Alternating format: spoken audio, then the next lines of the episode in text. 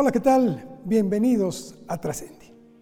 Miren, en esta ocasión vamos a platicar con una persona que seguramente usted lo ha escuchado o le sigue permanentemente.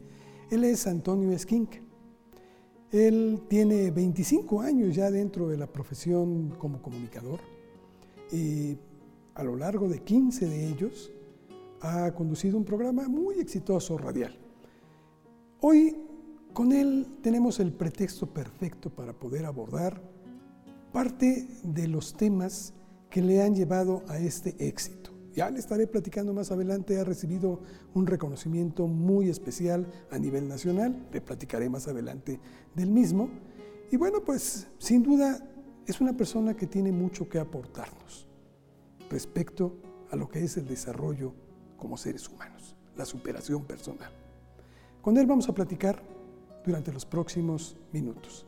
Él, le adelanto, tiene la licenciatura de comunicación por la UNAM, nuestra máxima casa de estudios, y también es maestro en más media por la Cardiff University de Gales. Así pues, les invito a que se queden con nosotros. Vamos en un momento más a platicar con Antonio Esquinca. ¿Cómo le gusta que le digan?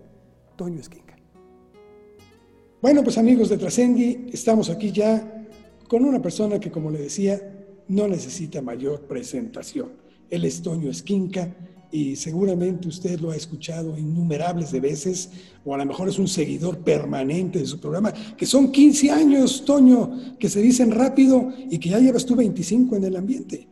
Ya 25 años, bueno, si Dios quiere, voy a cumplir 25 años de estar al aire el próximo 21 de noviembre. Ah, el 21 de noviembre. Y en el programa en la mañana eh, fue un concepto que empezó en el, no creo que llevo más porque empezó en el 2003. 17 años, 17 años en el programa de la mañana. Entonces sí, ya, ya, es un, ya es un buen rato. ¿Cuáles son los retos que has enfrentado, Toño? Que supongo que han sido innumerables. Híjole, Carlos, fíjate que afortunadamente la vida me ha llevado por, por caminos muy bonitos. Eh, como decía Freud, nada me ha sido fácil, por eso estoy tan feliz y contento en la vida, ¿no? Eh, fíjate que he tenido muchos eh, problemas a que enfrentarme, muchos eh, como en todos, y yo creo que todos los mexicanos y todas las personas, eh, cuando hacen algo que les gusta o que les llama la atención, de alguna manera eh, nos vemos obligados a salir a veces de ciertos moldes o parámetros.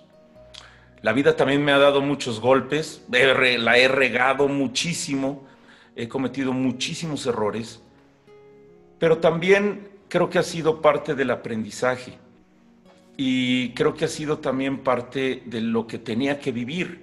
Me he enfrentado a cosas y a retos muy, muy fuertes. El último fue hace dos años. Eh, me he enfrentado también a incertidumbre, me he enfrentado a miedos, terribles miedos. Y, y, tú no lo sabes, Carlos, pero para mí llegar un lunes o despertarme de un día al otro y, tener la responsabilidad, sí es muy bonito, es hermoso tener una responsabilidad de muchos radioescuchas, pero también es un compromiso enorme, porque como humano pues te ganan emociones, como humano te ganan eh, miedos, te ganan eh, rollos o cosas que dices, no, pues voy a decir esto, pero la gente a lo mejor no lo entiende y te malinterpretan o se van por otro camino y te enfrentas al juicio. En fin, retos, creo que me he enfrentado a muchos, unos no los he superado, te soy honesto. El más difícil reto que tengo en mi vida es pararme temprano, entonces es una lucha constante para mí, no sabes cuánto. Yo soy una persona nocturna, a mí me encanta trabajar de noche. Yo puedo estar despierto de noche toda la madrugada. Pero pararme temprano me cuesta un trabajo tremendo, tremendo. Siempre fui nocturno. y mi reloj biológico pues siempre a lo mejor fue nocturno. Entonces, eh, para mí es muy difícil despertarme, pero muy, tremendamente difícil despertarme. ¿Qué horas te paras, Toño? Pues en los días bonitos y en los días en los que te traigo muchísima pila, me despierto 5 de la mañana. Ahora con la pandemia, eh, estoy transmitiendo desde casa y entonces, eh, pues ya te evitas los minutos que le dedicabas al trayecto, que cuando salía de tu casa, pues obviamente eh, a esa hora era increíble, era increíble salir y, y hacer 12 minutos a tu trabajo, ¿no? Salías media hora tarde y ya te aventabas hora y media. Entonces, eh, hasta por conveniencia yo quería salir temprano, ¿no? Eh, me despertaba cuatro y media en aquel entonces, ahora me estoy despertando cinco y media. Eh, bajo de la recámara de tu casa a la sala y empiezo a transmitir, entonces no hago mucho tiempo de la cama abajo y ahí voy desayunando y ya voy sacando todo como puedo, ¿no? Toño, algo de lo que llama mucho la atención en tus programas es que eres una persona muy positiva. Digo, hablas de muchos retos, de muchas cuestiones que se han presentado en tu vida. Creo que todos tenemos retos y, a final de cuentas hay que superarlos. Y tú hablas mucho de esto, del superarlos, porque aquel que no tiene retos, pues simplemente no está vivo, ¿no? Claro, eso es, ese es un factor fundamental. Eh, este año ha sido muy difícil para mí. Mm, bueno, perdí a mi papá hace dos meses. Lo supe y desde aquí te mandamos el pésame. Gracias, Carlos. Y, bueno, eh, eh, yo creo que detrás de cada... ¿Sabes de qué me he dado cuenta? Y algo que quiero transmitirle a las personas. Es que siempre, siempre, invariablemente siempre que pasa algo que podemos catalogar como malo, se abren una serie de oportunidades increíbles, pero maravillosas aunque no me lo creas, vas a decir que estoy loco. Y la gente también va a decir que estoy totalmente loco. Ahorita estaba pensando hace rato, hace rato, estaba diciendo, híjole, este güey me transó con esto, caray. No puede ser, me robó. Pero analizo y digo, qué padre que fue así, porque ya me di cuenta cómo la vida me puso lo que esta persona me había robado y que yo había confiado en esa persona. Y me lo dio doble y ni siquiera me di cuenta. Sí, claro, no es por la suerte, no es por las eh, circunstancias de la vida o porque alguien me regaló un trébol de cuatro hojas. Es porque entonces tú tienes que reaccionar cuando pierdes algo, te tienes que mover hacia una parte donde tengas que recuperarlo o tengas que ser de alguna manera adaptable con menos eh, equipo, con menos cosas materiales, con menos lo que sea, pero te tienes que ir moviendo para ir generando otra vez lo que tú tenías. Y esto a mí se me hace fundamental en lo que yo les quiero transmitir a las personas. México como está ahorita, que tiene tanta división, que estamos completamente polarizados, no, como nunca en la vida y en la historia de este país. Y no solo nuestro país, sino todos los países del mundo, toda la sociedad mundial.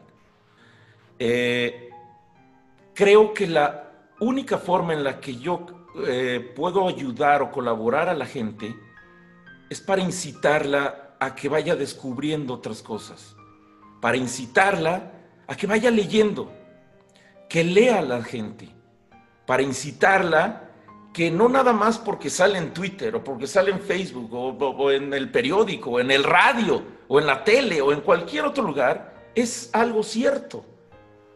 O porque lo diga quien lo diga. Cada uno de nosotros tiene una historia única e irrepetible como es todo nuestro sello eh, genético. En ese, en ese entonces o en ese momento en el que nosotros decidimos, porque fíjate qué curioso, nosotros decidimos en qué país queríamos nacer, en qué etapa queríamos nacer y con qué familia teníamos que nacer. ¿Esto para qué? Para nuestra mayor evolución. Porque venimos de otras, muchas, muchísimas usos de vidas en los cuales nosotros teníamos que perfeccionarnos. Y la parte que estamos viviendo hoy, aquí en el 2020, en el mundo con COVID y todo, es la parte que nosotros como humanidad decidimos experimentar. Todos los que estamos aquí. Los que se fueron antes decidieron venir y dejaron algo y se fueron porque se tenían que ir. Pero los que estamos viviendo esto, estamos aquí por algo y para algo. No porque el destino esté escrito. Eso es lo que hago énfasis en la gente siempre. El destino no está escrito para nadie, pero sí está en nuestras manos encontrar nuestra misión de vida. Y nuestra misión de vida siempre va a ir de la mano con aquello que nos hace mejores seres humanos y sobre todo con aquello que nos da las herramientas o es el vehículo para dar lo mejor de nosotros a todo el entorno en el que nos encontramos, llámese cuadra, colonia, edificio, familia, lo que sea, dejar lo mejor que como lo encontramos. Con esto me estás diciendo que nosotros somos los arquitectos de nuestro propio ah, destino. claro. Somos quienes lo construimos. Claro, suena muy trillado, suena totalmente trillado, pero es lo único cierto. Mm. Yo creo mucho en Dios. Yo también, estoy contigo. Tengo una fe inusitada en Dios, pero también sé hasta dónde Dios tiene que ver conmigo y dónde no. Tiene que ver con todo, por supuesto. Pero a nosotros se nos dio libre albedrío. Y en ese libre albedrío, que es nuestra comunicación con el universo, refiriéndome a personas que a lo mejor no tienen muy eh, aceptable el término Dios, porque fíjate lo, lo, chistoso que está pasando y la desinformación tan grave que hay, la polarización tan grave que hay en todos aspectos en la humanidad la gente piensa que hablar de Dios es o católico, o judío, o musulmán, o en fin. Y no. Dios es el gran arquitecto. Y Dios te dijo, a ver, ahí está, ahí está, todo, todo tienes. Ahí están los bosques, ahí están los ríos, ahí están las praderas, ahí están las montañas, ahí está el conocimiento, ahí está todo lo que quieras, todo, todo. ¿Cuál es nuestra comunicación constante con Dios? No es ponerte de rodillas y pedirle una carta a Santa Claus. La gente cree que Dios es Santa Claus y se van las noches para decirle, oye, por favor, ayúdame en esto y ayúdame a conseguir trabajo y dame esto y dame aquello y ayúdame a esto. Y no, no, no, no, no, no, no, no. Simple y sencillamente, la grandeza de Dios es cómo te estás comunicando con lo que yo también hice, que es el universo y todas y cada una de las leyes que dominan el universo. ¿Cómo lo estás haciendo? No, pues sepa Dios, yo, yo pensé que pidiéndote a ti, yo ya la iba a hacer, iba a bajar un ángel con un portafolio de un millón de dólares y ya la hice. No, tu comunicación constante y libre albedrío es, ¿qué estás pensando? ¿Qué estás sintiendo? ¿A qué emociones y a qué pensamientos les estás poniendo mayor énfasis? ¿Y qué es lo que estás creyendo que es la vida? Bueno, pues si tú estás creyendo que la vida es roja, pues te voy a mandar un chorro de cosas rojas. Si tú estás creyendo que la vida es verde, pues te voy a mandar cosas verdes. Y las vas a encontrar en cada esquina. Hay una máxima metafísica que dice, cuando el alumno está preparado, aparece el maestro. Es decir, cuando tú estás cambiando tu manera de pensar, tu manera de, sentir, de creer de la vida, ¡pum! Te aparece una señal, te aparece un mensaje. Que oigas en mi programa, o que veas en un espectacular, o que veas en la tele, o que veas en un canal, o que veas en lo que sea, dices, ay, güey, eso es lo que estaba buscando. Eso es lo interesante. Ah, ahora ya me cayó el 20 por eso no me caí el 20 de esto, de esto, de esto y de esto. Puede ser una palabra, puede ser un eslogan incluso de una marca. Pero ¿qué le estás dando a la vida? Hoy la gente, y esto es un ejemplo muy, muy fácil de ver cómo funciona en realidad el universo allá afuera. igualito que como funcionan las redes, por ejemplo. La gente o, nuestros algoritmos están tan medidos y se sabe perfectamente bien qué es lo que nos interesa, qué es lo que pensamos, qué es lo que nos llama la atención, que nos empiezan a aparecer cosas como por arte de magia.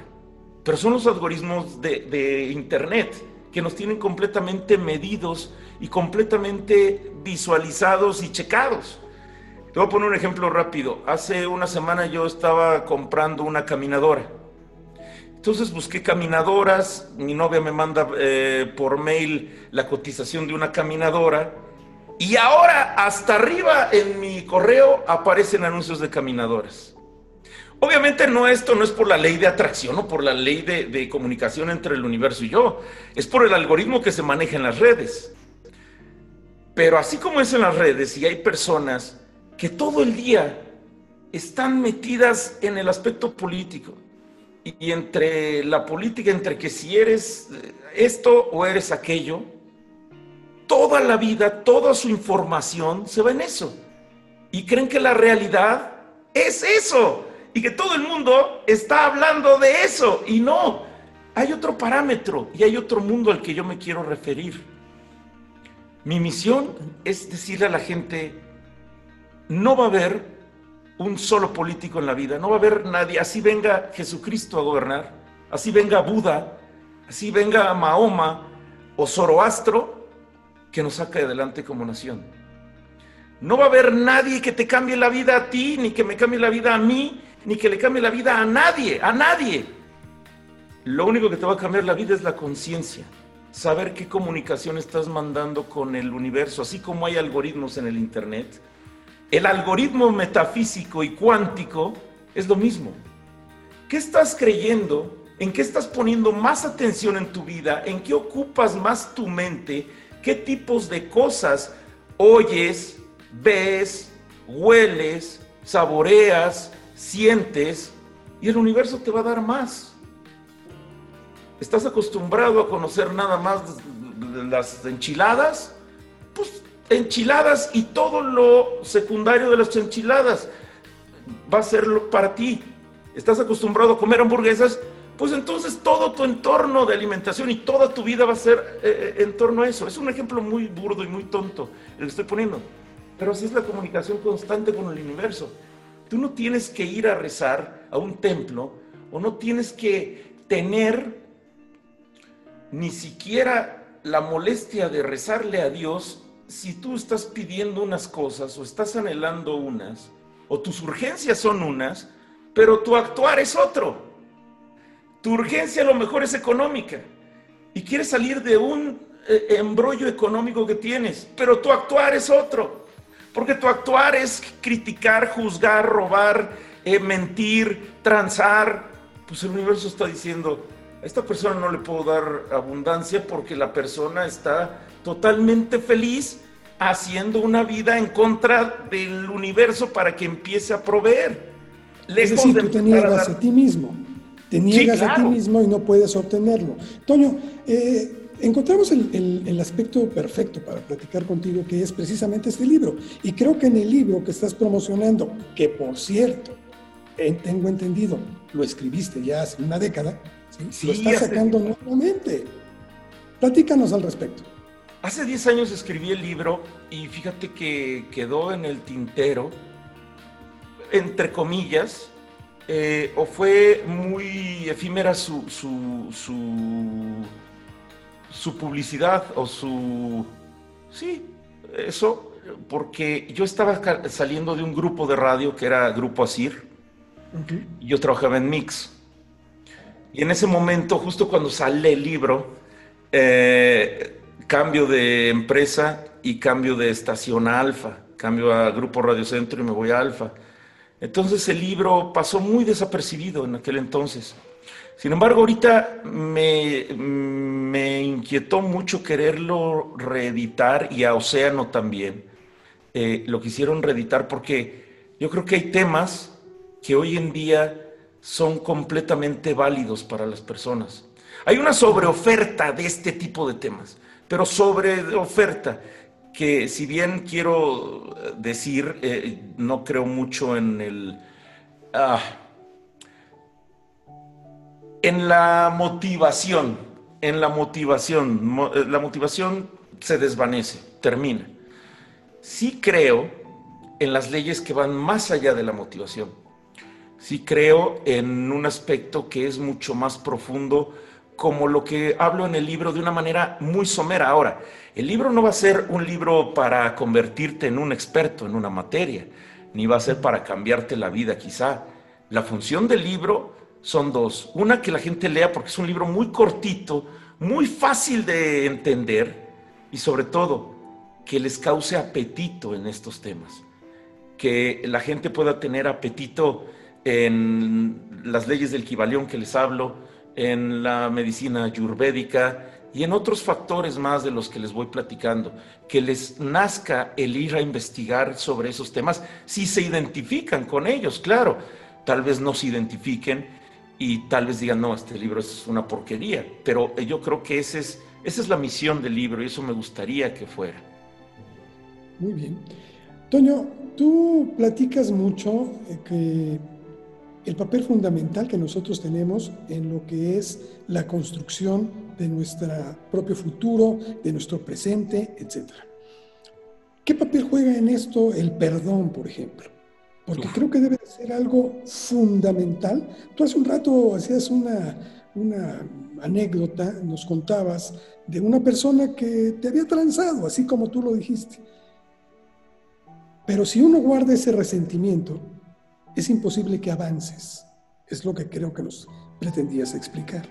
Entonces, hay que partir del perdón para poder acceder a mejores niveles de bienestar.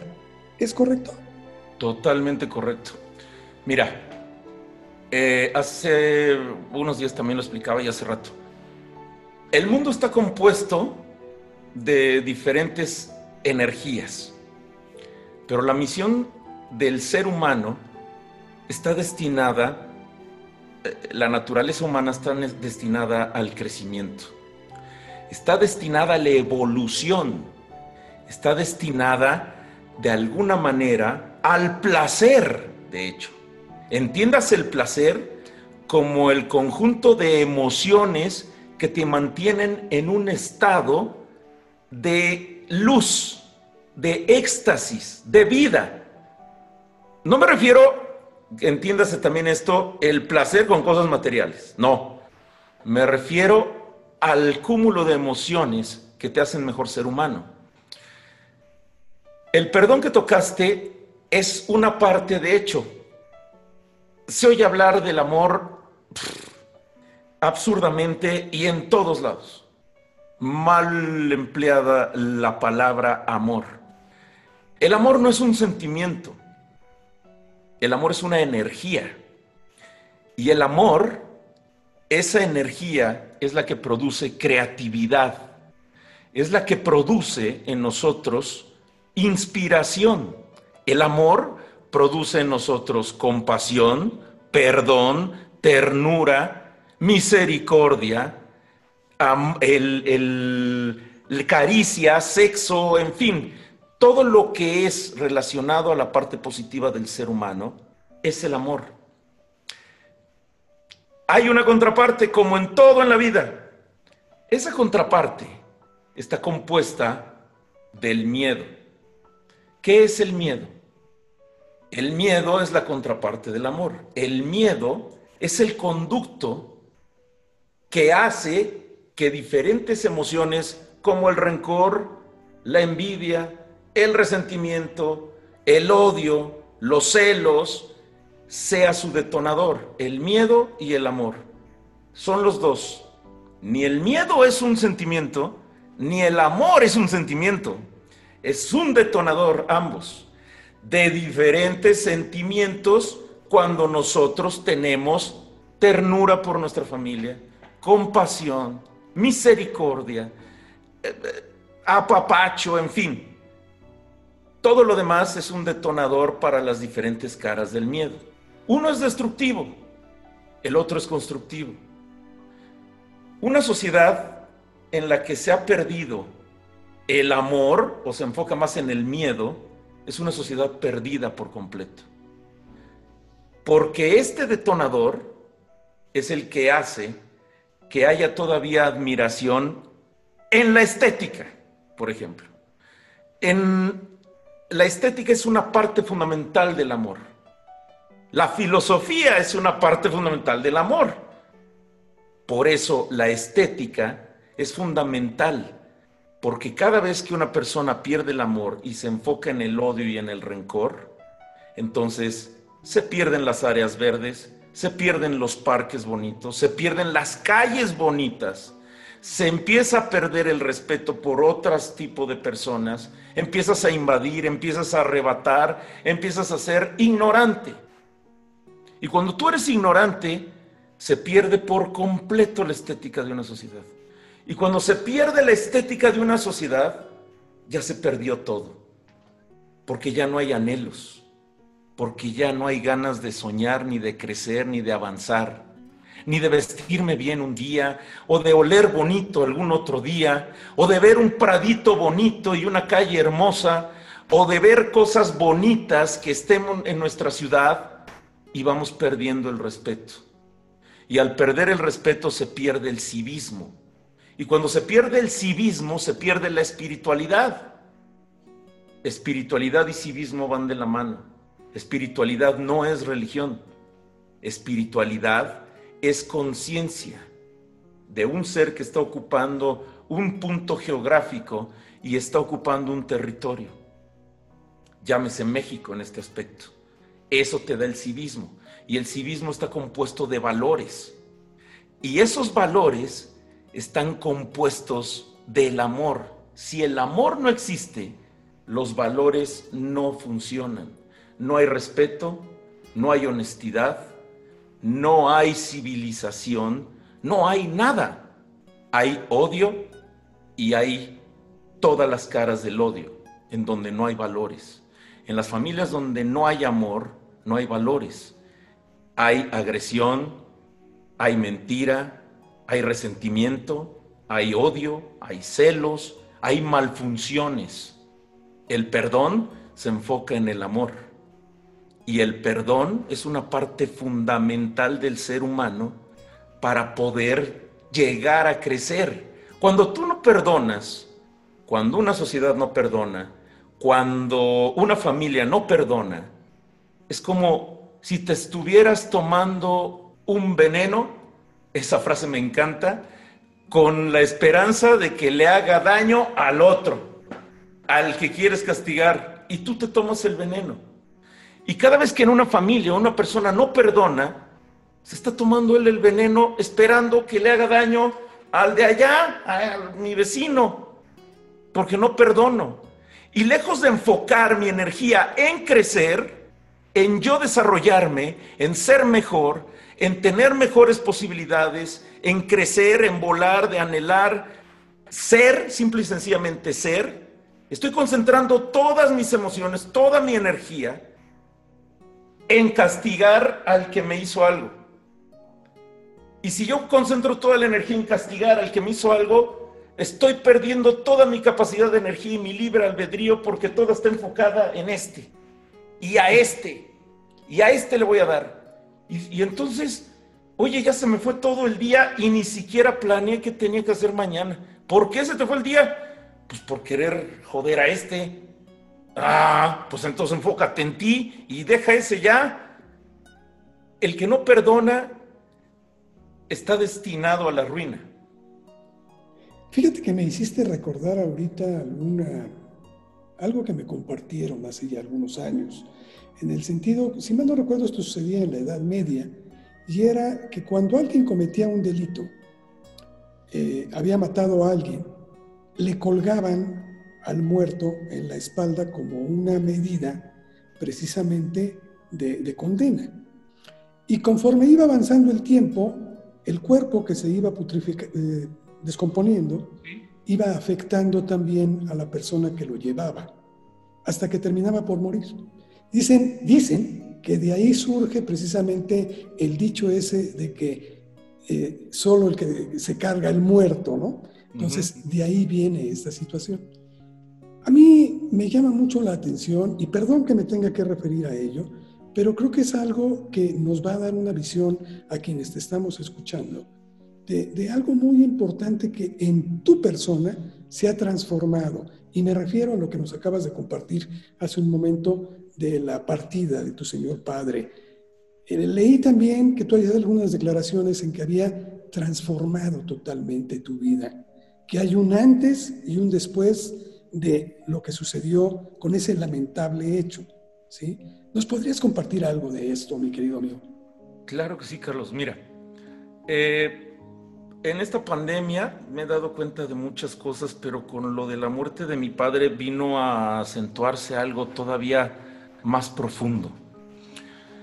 Eh, me di cuenta que tenía que cambiar mis hábitos de lo que es la vida. Y te lo juro, es por eso que al principio te decía que no hay un solo mal o algo que, que nos pase malo que no traiga un chorro de bendiciones detrás.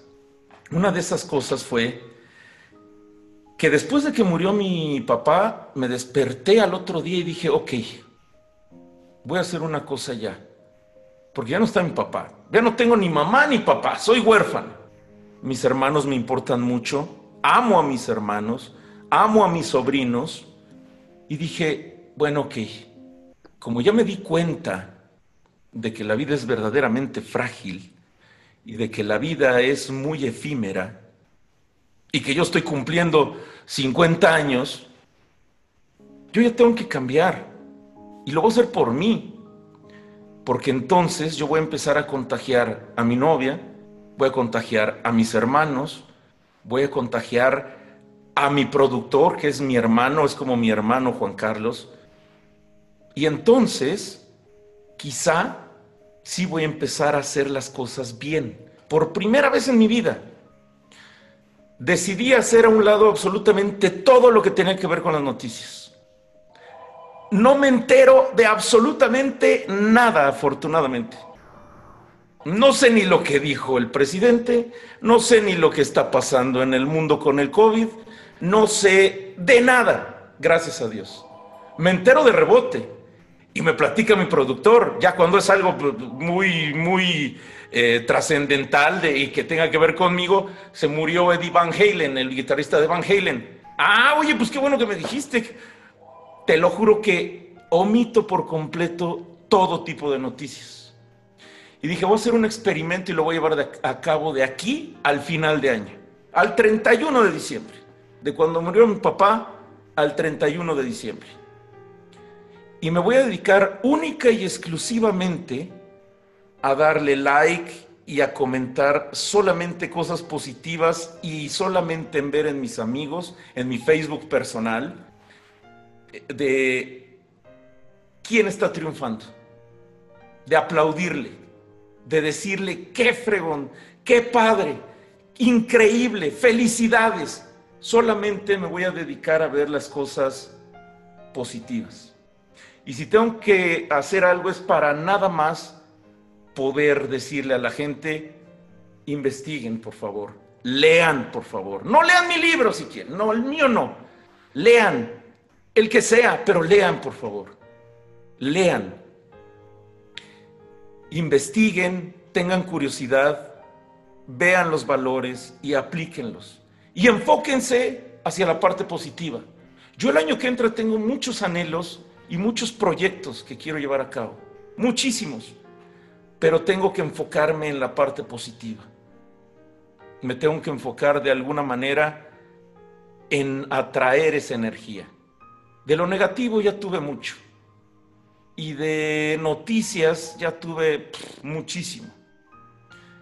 Te puedo decir, Carlos, que eso ya lo olvidé y la política también, porque te lo juro, y muchos me mientan la madre. Total, ya ni tengo, ¿ah? muchos me dicen, no, que cállate, que no te has ido del país y bla, bla, bla. Bueno, ok. Yo ya me retiro de eso porque ya sé, la historia es bendita también. Sé lo que va a vivir este país en los próximos 12 años.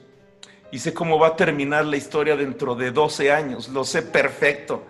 Llevo conscientemente político, conscientemente entre comillas, políticamente hablando, porque una persona siento que no es consciente a los 18 años, es una falacia, tiene que ser consciente hasta los 21 y no por razones que sea yo discriminador o porque sea yo una persona que esté en contra de la juventud, para nada, al contrario, por cuestiones meramente anatómicas y biológicas, no se ha acabado de desarrollar el córtex cerebral. Una persona no puede decidir lo que quiere decidir a los 18 años, mucho menos el futuro de un país a los 18 años. Y en esos sexenios que llevo, entre comillas, consciente, llevo, podría decir que llevaría cinco sexenios, ¿no? Entre comillas, viviendo, cinco sexenios. Pero consciente políticamente, llevo cinco, llevo cinco sexenios. Y sé cómo va a acabar esta historia. Por eso yo ya no me quiero desgastar. Yo ya no quiero saber absolutamente nada que tenga que ver con el tema. No me entero de nada. Me entero de lo que me tengo que enterar como responsabilidad civil que tengo que cumplir y que tengo que llevar a cabo como ciudadano responsable y con derechos también. Pero de ahí en fuera, siento que no vale la pena gastar un solo día discutiendo, cambiando a alguien, tratando de cambiar la personalidad de alguien más, tratando de cambiar algo que ni siquiera yo meto las manos por lo que yo pudiera en algún momento decir, esto es lo real y esto es lo auténtico, y quien no me haga caso está loco. No, porque tampoco lo sé. Yo quiero llevar este experimento a cabo en los próximos seis meses, a ver cómo me va y a ver cómo me responde el universo. A ver si es cierto que, ten, que a ver si es cierto que Toño Esquinca sí tiene razón, porque me tengo que creer primero yo. Y lo quiero llevar a cabo y quiero ver cómo resulta este experimento. ¿Qué es lo que piensas que va a pasar en los próximos, dijiste, 20 años? 12, 12, no, no, no, 20, no, déjame En los próximos 12. 12, 12, 12, 12, 12, 12. Compártenos, compártenos esto. A ver, ¿qué, qué consideras que va a pasar? No me quiero meter ahí, Carlos, pero bueno, mira. Y te voy a hablar de algo bien interesante. Te voy a hablar de algo que es verdaderamente interesante pero te voy a hablar desde el punto de vista astrológico y astronómico. El planeta Tierra atraviesa una serie de etapas en la que la conciencia de la humanidad baja y la conciencia de la humanidad sube. A eso le llamaban los hindús yugas, etapas de, en los Vedas, en los Vedas que están escritos en sánscrito. Bueno, la Tierra se mueve no solamente de una forma horizontal, sino también vertical. Y la Tierra tiene un movimiento toroide. ¿Has visto las donas? Una dona, haz de cuenta una dona gigante que se mueve como gusano hacia adentro. Como gusano hacia adentro es la forma toroide. Todo el gusano se está moviendo hacia adentro. Ahí vamos nosotros. Entonces, en ese proceso y en ese cambio, venimos otra vez a una forma vertical. Por eso, por eso hay ascensiones y hay, eh, pues, lo inverso. Cuando nosotros aprendimos algo, vamos evolucionando en realidades y en dimensiones. En este movimiento, la Tierra se enfrenta otra vez con diferentes puntos, diferentes alineaciones planetarias, como estaban en determinado momento cuando hizo ese movimiento de este lado del toroide. Quiero que te imagines la dona. Cuando lo hizo por atrás del toroide estábamos en un año. Ahorita que vamos así, estamos exactamente igual que la cara anversa, en la misma alineación. ¿A qué voy con esto? La energía de, que se está suscitando ahorita es exactamente igual que como era la energía de la Tierra en el 2001. No quiere decir que nosotros vamos a vivir las mismas cosas que en el 2001, sino que nuestra energía, nuestra capacidad de de percibir al mundo, nuestros anhelos, nuestras fantasías, nuestras frustraciones, todo es como estábamos en el 2001. En el 2001 había una energía de cambio y después de un régimen de muchos años en el gobierno, etcétera, etcétera, vino una nueva oportunidad, vino algo nuevo y después, pues acabó en lo que todos conocemos. Pero si tú analizas la historia de nuestro país, absolutamente todas, todos movimiento, eh, en este movimiento tiroidal, es cuando te das cuenta de que la historia es repetitiva y de que todos y cada uno de los sucesos, claro, de la energía, eh, hablo de la energía, no de las cosas exactamente iguales que le van a pasar a la humanidad, no, eso es decir y eh, ponerme la la soga al cuello, como dije hace rato, que no tenemos un destino, no, y no hay destino, no hay, ese no existe. Lo que sí hay es misión pero también hay conocimiento. Yo tengo que saber de dónde vengo para saber a dónde voy. Y en la historia de nuestro país, date cuenta de lo que ha sucedido. Ni va a ser la panacea el cambio que estamos esperando ahorita, o en el que millones eligieron de estar esperanzados, no lo va a ser, porque nadie nos va a cambiar. Y vamos a estar repitiendo los mismos patrones de siempre si no comprendemos la lección que nos está dando la vida. Y hasta que no haya un crecimiento en realidad como nación. Porque para mí esta nación no tiene ni izquierda ni derecha, esa es una falacia. No tiene ni arriba ni abajo. No tiene ni conservadores, ni neoliberales, ni liberales. Eso es mentira. No hay liberales ni conservadores. Simple y sencillamente en lo que yo creo es que hay mexicanos como tú, como yo, que queremos estar en un país que evolucione, que tenga seguridad, que tenga crecimiento, que tenga oportunidades, que tenga futuro, que tenga seguridad. Es lo que todo el mundo anhela. Pero en lo que sí estoy yo completamente en contra y por eso me retiré de todo el aspecto político y noticioso y etcétera es mi teoría mm, es esta. No hay ni izquierda ni derecha. Es una falacia en México también hablar de la izquierda y de la derecha. que bueno, eso ya después platicaremos si quieres, Carlos, pero... Seguramente será cuestión. Seguramente será cuestión de otra plática. Toño, ¿para ti qué es trascender? Trascender es, primero, el que quiere trascender tiene que sembrar un árbol sabiendo que nunca se va a sentar en su sombra. Tiene que cuidarlo, regarlo y sembrarlo sabiendo que nunca va a disfrutar de las manzanas que nunca va a disfrutar de la vista del árbol.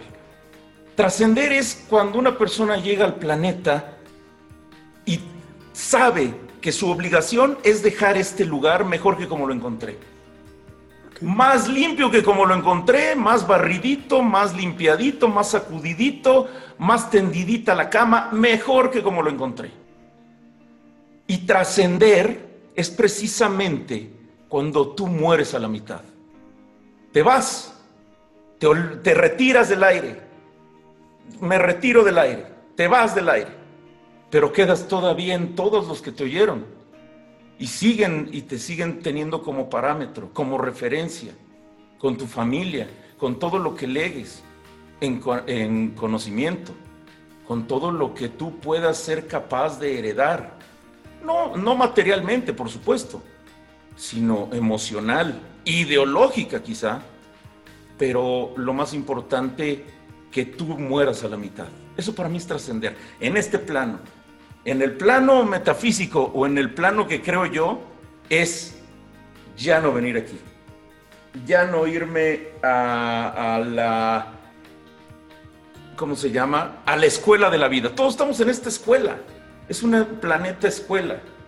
Yo ya no quiero eso. Yo quiero evolucionar trascender dimensionalmente. Esa es mi meta. A mí ya me daría muchísima flojera regresar aquí. Qué flojera estar otra vez aquí, en este planeta. Honestamente, ya no me gustaría regresar jamás. Te deshaces del cuerpo que es tan pesado, de las enfermedades, de, los miedos, de, de las emociones, Imagínate cómo se sentirá una persona libre de esto.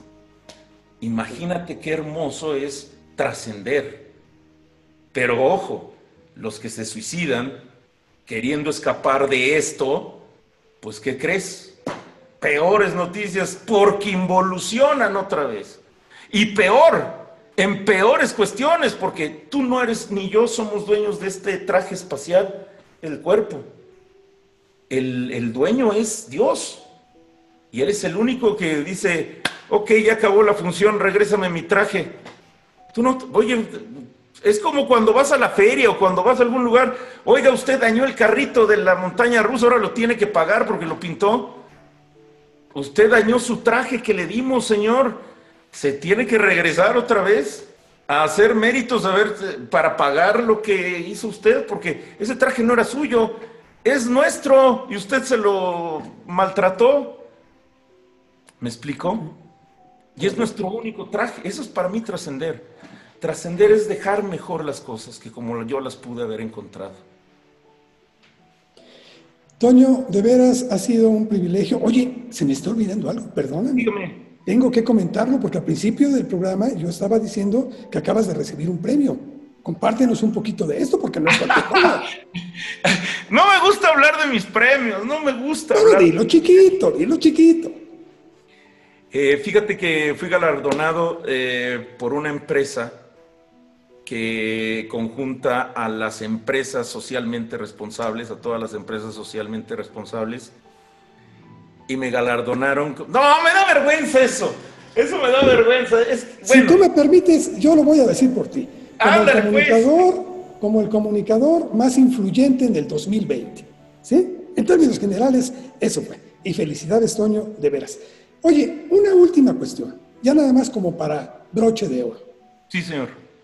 ¿Qué tenemos que, qué papel nos toca jugar en la vida a cualquier hombre?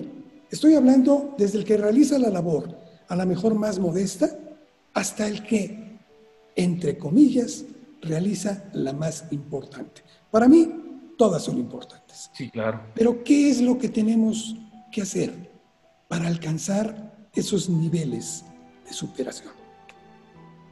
Una receta facilísima. Dios nos la puso tan fácil, pero tan fácil. Y lo único que nos pide es ser conscientes. ¿Qué es ser consciente? Saber lo que estoy diciendo. Fíjate.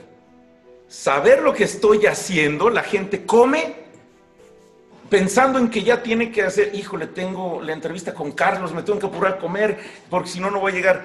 La gente es, va al cine pensando en que chin, eh, cuánto va a pagar del estacionamiento y yo creo que ahorita ya nos salimos hechos la raya y yo creo que no, en fin, mil cosas. No estamos en el presente y Dios nos pone las cosas tan fáciles, ser consciente. ¿Y qué es ser consciente? Saber lo que estoy haciendo en el momento indicado que lo estoy haciendo, en la pura presencia. Lo que tenemos que hacer nosotros es darnos cuenta de lo que estoy pensando, por lo que te decía al principio de la entrevista, por, por el mensaje que estoy emitiendo, el mensaje que le estoy dando al universo, el mensaje que estoy teniendo yo para con los míos. Llámese vecinos, llámese familia, llámese colonos, llámese eh, lo que se llame, el mensaje que yo estoy emitiendo, porque todos somos parte de un todo. El círculo es muy fácil. Mira, las personas con poca conciencia que, se dan cuenta que no hay leyes o que no existen las leyes básicas del universo, se preocupan, este ejemplo me encanta, se preocupan porque estemos todos bien en nuestra casa, ¿ok? Que nosotros tengamos en este instante agua, y si yo tengo agua no me importa el otro que tenga las toallitas limpiadoras para las bacterias, gel y mi cubrebocas. Mijo, mijo, mijo y yo ya tenemos. Los demás vale gorro. Sí, pero ya te diste cuenta de esa capacidad de conciencia tan corta que nada más es el primer círculo, tu más cercano, los problemas que está trayendo ahora. Porque tú estás bien. ¿De qué te sirve estar bien en un mundo que está allá afuera con pandemia? Ya no vas a volver a disfrutar lo mismo, ya no vas a volver a hacer lo mismo, ya no vas a volver a tener las mismas cosas nunca, mientras tu conciencia sea de este tamaño. Una persona con un poco más de conciencia expande un poco más el círculo. Y ya siquiera le importan los vecinos del edificio, de la vecindad o de la cuadra, porque dicen, bueno, si todos aquí en el edificio estamos bien, pues ahí ya más o menos la libramos, ¿no? Y si todos en la cuadra estamos bien, pues ya la hicimos. Pero eso necesita una evolución un poco más grande. Y el tercer nivel de conciencia, el más grande, al que creo que estamos todos destinados a llegar y muy pocos han llegado, es cuando te interesa no nada más tu bien más cercano, ni el de tu, edificio, de tu cuadro, de tu vecindad, sino que te interesa el bien de todo aquel que no conoces. Es más, de aquel que ni siquiera vive en tu país. Es más, de aquel que ni siquiera vas a llegar a conocer jamás en la vida porque no ha nacido. Ese es el nivel de conciencia al que todos tenemos que aspirar. Pero Dios nos la pone muy fácil en todo lo que hacemos y en todo lo que logramos. Las sociedades más evolucionadas son en las que más tienen, gastan, invierten en educación de conciencia, en hacer ciudadanos con conciencia en saber que si estoy barriendo, me estoy comunicando con el universo porque voy a ser el mejor barrendero del universo. Voy a ser el mejor bolero del universo. Voy a ser el mejor presidente del universo por conciencia y por lo que le estoy dejando a los demás. Por lo que estoy haciendo para el bien y en la naturaleza, el ritmo natural del universo, que es expansión, crecimiento, evolución grandeza. Esa es la naturaleza del universo y de cada ser humano. Muy bien. Toño, pues ha sido un privilegio platicar contigo, me gustó mucho. Hay conceptos, te soy honesto, me encantaron, los aplicaré en mi vida, por lo menos buscaré. Hay conceptos en los que todavía no, no, no comprendo tanto, pero creo que ese es el objeto a final de cuentas. Sí, claro. Que podamos tener el conocimiento y que podamos aplicar lo que a nuestra manera sea factible.